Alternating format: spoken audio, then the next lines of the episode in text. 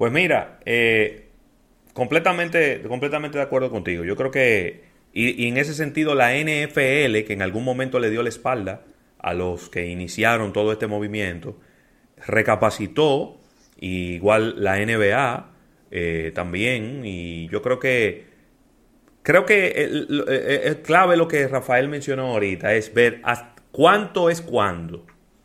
Y ver que, porque si van a seguir con este tema político y van a seguir y seguir y seguir, de repente va a llegar un momento donde la gente se va a cansar y va a decir, bueno, ven acá, y que, sí, ya está bueno, vamos ahora a jugar basquetbol, vamos a jugar fútbol y olvidémonos del tema racial y, y vamos para adelante. No olvidémonos del tema racial en nuestras vidas. No, es que quizá encontrar una manera más sutil de tocar el tema sin, sin ser tan ácidos, ¿no? Así mismo, Claudio, y dentro de todo lo que planteas, eh, falta una, una pata de la, de la cama que no hemos mencionado aquí, y es cuál seguirá siendo o cuál será a partir de ahora que todo esto se, se está intensificando cuál será la propuesta y la participación de las marcas en todo esto. Ya no olvidamos de lo político, de los deportistas y del público.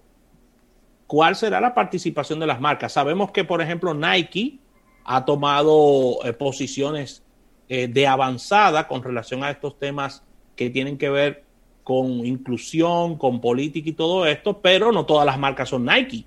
Hay que ver qué. Pero si todas las marcas debieran ser responsables. ¿Cómo?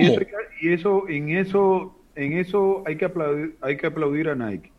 Eh, si, y sobre todo, eh, los mercadólogos que van a empezar o están manejando eh, las marcas del futuro, tendrán que saber que estas generaciones, la Z, los millennials que vienen saliendo, eh, todo lo que viene después de la generación que representamos nosotros, han demostrado tener un, una tasa de responsabilidad, un índice de responsabilidad muy grande y que aplauden las buenas acciones. ¿Dónde va a tener el trabajo tanto las ligas como las marcas y como todo el que está involucrado en una actividad con fines de lucro, ¿eh? porque vamos a estar claros, es que van a tener que ser responsables y saber que tendrán que asumir posiciones. ¿Dónde estará el trabajo de los, de los ejecutivos de estas marcas? En no equivocarse, en qué lado se van a parar.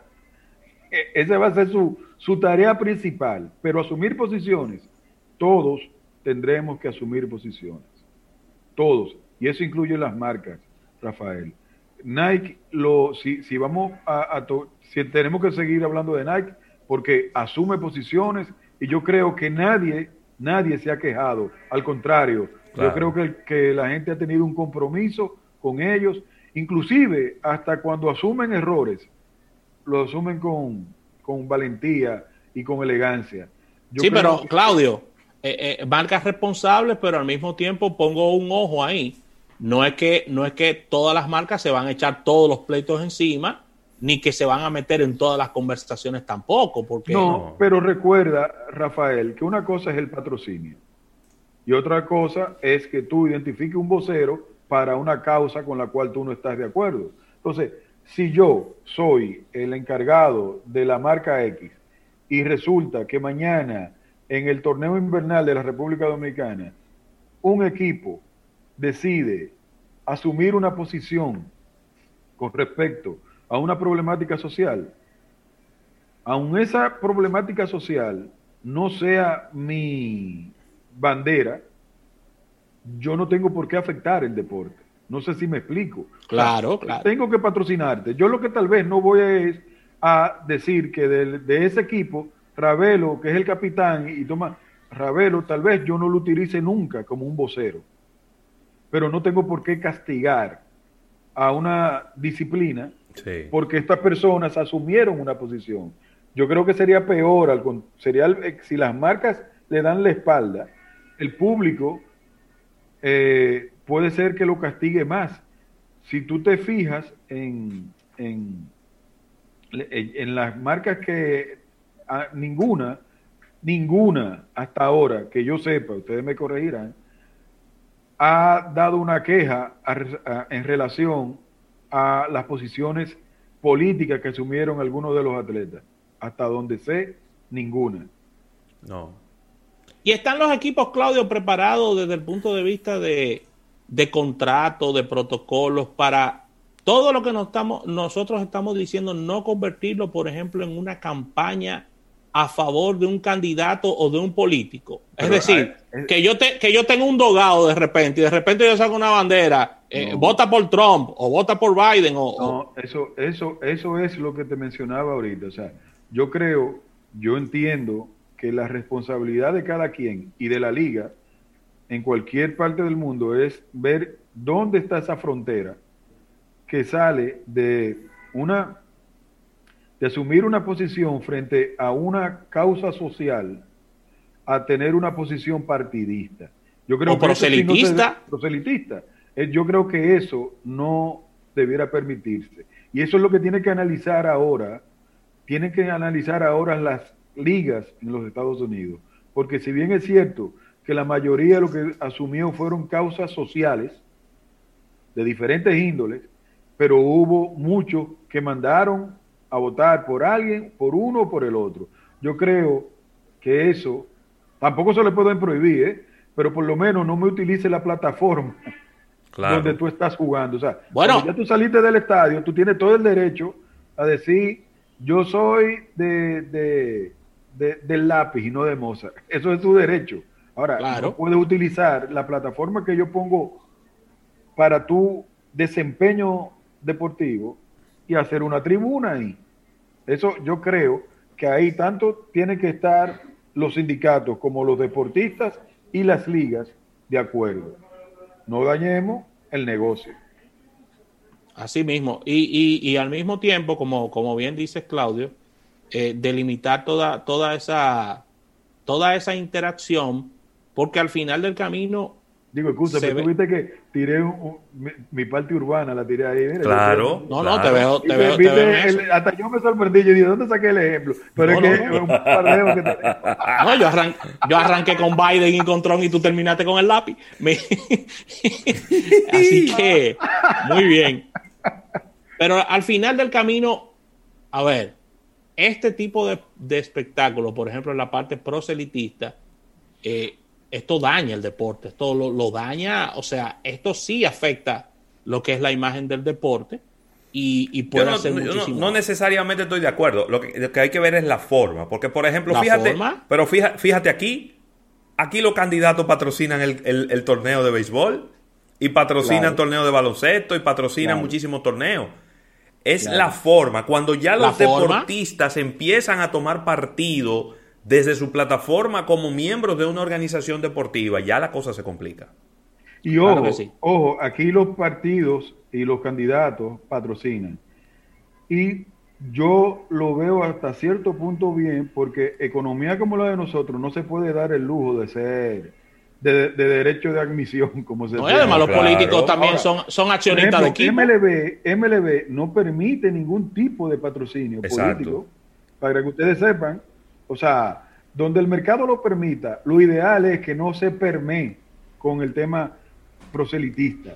No como los ideales, porque, óyeme, todo el mundo tiene derecho a ser de, y tener un pensamiento crítico. Y no, y ser de una parcela política. Ah, exactamente. El tema es el proselitismo, porque ya de por sí, ya tú, acuérdate que cuando tú vas a un, a un estadio, tú vas a, amigo de la mitad y enemigo de la otra mitad. Sí. Sí. imagínate tú que le agregue el, elemento político. No, no, no. Es una bomba de tiempo. Mira, nosotros acabamos de, digo acabamos porque terminó la campaña y esto incluye por supuesto el deporte, deporte y entretenimiento de quizás una de, de, las, de las campañas norteamericanas más exitosas de todos los tiempos, que llamaba a la gente a ir a votar. Y digo más exitosa de todos los tiempos porque no se ha registrado en toda la historia hasta ahora una cantidad de votantes tan importante. Entonces, lo que quiero decir con todo esto es que dio resultado la campaña, le, fue muy bien a las elecciones y a la democracia porque la gente se paró a votar o votó desde su casa o votó de diferentes maneras, pero votó. Claro, y, y, y, y justamente algún porcentaje tiene que estar descansando en la participación activa que tuvieron los deportistas. Claro. Porque eso sí mueven gente. Así mismo. Mira, no quiero que se nos termine eh, el, programa del día de hoy sin que hablemos de este tema que a mí me ha llamado poderosamente la atención y es este tema de, de esta, vamos a decir, este, esta ciudad deportiva. Eso es un proyecto que el, alcalde de Santo Domingo Este, Manuel Jiménez, lo tiene desde siempre, parece, parece que ya lo tenía bastante bien esquematizado, porque desde que se convirtió en alcalde empezó a trabajar en eso. Hemos visto que inclusive estuvo por aquí, eh, ¿quién fue que estuvo por aquí del Atlanta? El vicepresidente ejecutivo de los Bravos de Atlanta, eh, Jeremy Strife, que vino y le dijo, nosotros te ofrecemos todo el apoyo que tú necesites para hacer un estadio tipo de grandes ligas. ¿Ok? Pero esas son, eh, vamos a decir, declaraciones que hemos escuchado en diversas ocasiones y que nunca ha pasado de ahí, ¿no? Sin embargo, ya se está hablando de cosas muy puntuales. Se está hablando de que sería construido en alrededor del hipódromo quinto centenario. ¿Ok? Que no solo sería un estadio de béisbol, sino que tendría tres canchas de fútbol. Tendría una arena de baloncesto techada tipo multiuso para que también ahí se practicara el voleibol. Eh, yo, en sentido general, lo veo excelente. Porque si nos ponemos a hacer un poco de memoria, en la zona oriental, no hay un lugar, bueno, en la ciudad de Santo Domingo ya no hay espacio. No, no hay espacio, pero sí hay, eh, lo que no te, te compro el punto si vas a hablar de lo que es el estadio. Ahora, si vas a hablar de complejos deportivos, en, la ciudad olímpica acá... Eh, sí, tú dices en el Parque del Este. En el Parque del Este hay eh, todo un circuito de canchas que fueron hechas con toda la de la ley. Para los panamericanos. Para los panamericanos. Tenemos en el Centro Olímpico también todo un circuito de canchas eh, eh, eh, que fueron construidas con toda la, ley y asumo que esta no será la excepción. ¿Qué me preocupa de eso? Sí. Que terminen al igual que todos esos circuitos de cancha que nosotros estamos, que yo estoy mencionando, y que después eso no se mantenga. Totalmente. A mí, a mí me preocupa igual que tú el tema de, por ejemplo, el Parque del Este, que fue, ahí se hizo una inversión multimillonaria para los Juegos Panamericanos que se realizaron en el año 2003 en la ciudad de Santo Domingo. Y yo no sé, si eso sencillamente eh, no funciona, eh, porque yo sé que ahí hay canchas de tenis que se han utilizado, no sé si hay eh, de qué otras disciplinas hay instalaciones. Obviamente estamos hablando de fútbol. Fútbol no hay en el Parque del Este. Tampoco hay eh, techados para baloncesto. Que sí sé que hay en diferentes lugares de la zona oriental, hay algunos techados, pero que se han ido arropando por las mismas ciudades y no hay condiciones quizá como para recibir grandes cantidades de personas sin que se vuelva un caos. Entonces me, ha gustado este, este sistema, vamos a decir, esta idea de convertir, hacer como una ciudad deportiva alrededor de una instalación que ya está, que es el hipódromo quinto centenario. Está un poco lejos, ¿verdad? Desde nuestro punto de vista que vivimos en la zona occidental, en el distrito. Pero en Santo Domingo Este, vive 1.2 millones de personas. Y para allá ha crecido enormemente la ciudad, eh, vamos a decir que el, Gran Santo Domingo ha crecido hacia allá. A su favor, podemos decir que está más cerca que el aeropuerto. O ah, sea que, y ahí tenemos que ir todos. Claro. Y, y, yo, y yo te diría, ahora, si se va a construir ese estadio, es para alojar un equipo de la pelota dominicana, porque un estadio... por... No te preocupes, que vamos a mandarle cogido para allá, para no, no, casa sola. Al final tú sabes que los equipos son privados y es lo que decida su directiva, eso es lo que ellos van a hacer. Claro. Eh, es decir, que pudiera ser el escogido, pudiera ser el Licey. Yo no sé si sería descabellado pensar en una expansión. En algún momento inclusive hasta se habló de traer a las estrellas orientales para Santo Domingo Este. Yo no sé si ahora con un, con un campeonato tan reciente haría sentido o si se está buscando para un para una franquicia en Puerto Plata. Yo no sé si eso si esa si la cantidad de equipos pudiera ser impar, porque ahora mismo tenemos seis, con el de Puerto Plata serían siete. Vamos a hacer un campeonato con siete equipos. Se oye como raro, ¿no? Lo que pasa es que ya, ya estamos, evidentemente estamos haciendo un no especulando. porque la noticia inclusive carece de, figuras que debieran estar ahí. No vi a nadie, a menos que tú me corrías, no vi a nadie del Ministerio de Deporte ahí. No. porque es algo que lo está haciendo él, la alcaldía. Entonces, por eso es que te digo que ah, yo creo que que es una, una decisión que si se tomara como una decisión de Estado fuera un éxito porque eh, pudieran, inclusive que ahora están tan de moda las alianzas público-privadas, pudiéramos estar hablando de que uno de los equipos pudiera estar capitalizando ese Estado. Claro. Pero mientras sea una decisión de la, de la alcaldía solamente de esa zona, ahí se queda. Porque si hubiera estado todo involucrado, no creo que en la foto que vimos no estuvieran ahora de los... te voy a te, voy a poner un escenario ahora que no es descabellado. Y si hay un grupo económico que se reunió ya con el alcalde y le dijo si tú consigues los inversionistas yo me muevo para acá inclusive no solo me muevo para acá sino que también me meto yo de inversionista en el proyecto se aplaude, porque yo sé que hay todo, todo el mundo sabe, o por lo menos hay rumores que siempre existe un grupo económico eh, detrás de eso, o sea que sería como la oportunidad de oro. A mí no me desagrada la idea de que Santo Domingo Este tenga su equipo. Se lo merece. Porque vuelvo y repito. Pero, pero, vuelvo y te repito. 1.2 millones de personas. pero eso no es lo que han anunciado. Lo que han anunciado es que va a tener un complejo deportivo. Sí, pero ¿y cuántos años se tarda eso, Claudio? Por lo menos, por lo menos cuatro.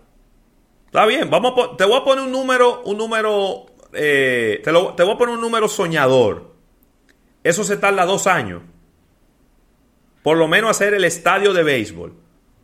Por lo menos, que es lo que más trabajo va a dar, porque el otro, lo otro es un multiuso, que eso se hace relativamente rápido, un año y la cancha de fútbol, lo que es una grada y terreno. El estadio es lo que más tiempo se va a tardar. Pon tú que se tome dos años, voy a decir un disparate. Con lo cuarto en la mano todo se hace rápido. Hay dos años para tú empezar a trabajar un equipo de expansión de la pelota dominicana. No sé. Lo que pasa es que yo, desde, mi punto de vista, quizás. Dame tu opinión, Rafael. Desde mi punto de vista, el equipo de expansión más cercano ahora mismo y es el que, y el que se ha estado empujando ese es el de Puerto Plata. Pero yo, Rafael Fernández. San Cristóbal también. Bueno, sí, se ha hablado de San Cristóbal también, pero el que, el que más ha inclusive, inclusive sacado personas de, diríamos que, que han sacado pecho, que dicen yo voy a invertir ahí, como, como peloteros y todo esto en el, en el de Puerto Plata. Lo que pasa es que yo no concibo un equipo de Puerto Plata sin una nueva carretera. Pero se anunció una carretera, Raf. Sí, pero, pero se anunció, ¿tú sabes desde cuándo? Desde cuando Danilo llegó la primera vez al, no, pero ahora poder, hace, hace ocho años. Ahora, ahora. No, pero o sea que yo no, yo no concibo, o sea, para mí, una cosa tiene que ir con la otra, la carretera y el equipo. Si no, eso va a ser un tema, pero un tema, porque recuerden que la gente está borrando del mapa que en Puerto Plata llueve todos los días a las 3. ¿Y qué tú vas a hacer? ¿Va a mandar un equipo tres horas para allá? No, se suspendió el juego. Ah, no, que va a llover, que esto y que lo otro. O sea. Dato importante, yo no sabía que tenía horario en la lluvia. A las 3, a las 3, a las 3 está lloviendo en Puerto Plata todos los días. Llueve mucho en Puerto Plata. Yo no sé si eso ha cambiado últimamente. Habría que quizá ver si, si han hecho algún, algún estudio de pluviometría y todas esas cosas especializadas. Porque tú sabes que los climas, el, el clima ha cambiado mucho en los últimos 5 o 10 años. Es así, pero, yo estoy de acuerdo contigo. Mira, el tema de, San Cristóbal siempre ha tenido el mismo problema.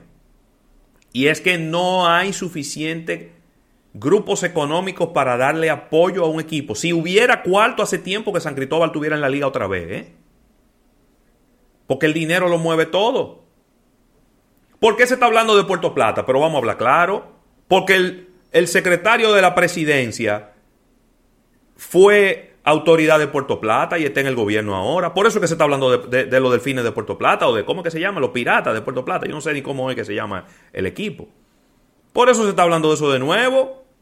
Entonces, la Lidón, la Lidón tiene problemas con aceptar más equipos. No, lo que necesitan es ver dónde está la factibilidad de que esos equipos no vengan por un año o por dos años. Porque eso sí le puede hacer daño a la liga, que un equipo venga nada más por dos años y después se desaparezca y diga, nosotros no tenemos dinero para seguir participando. Ahora, a mí me extraña sobremanera, y eso es algo que lo hemos hablado en varias ocasiones aquí, que la Liga Dominicana de Fútbol tenga 10 equipos y que el Lidón no pase de 6.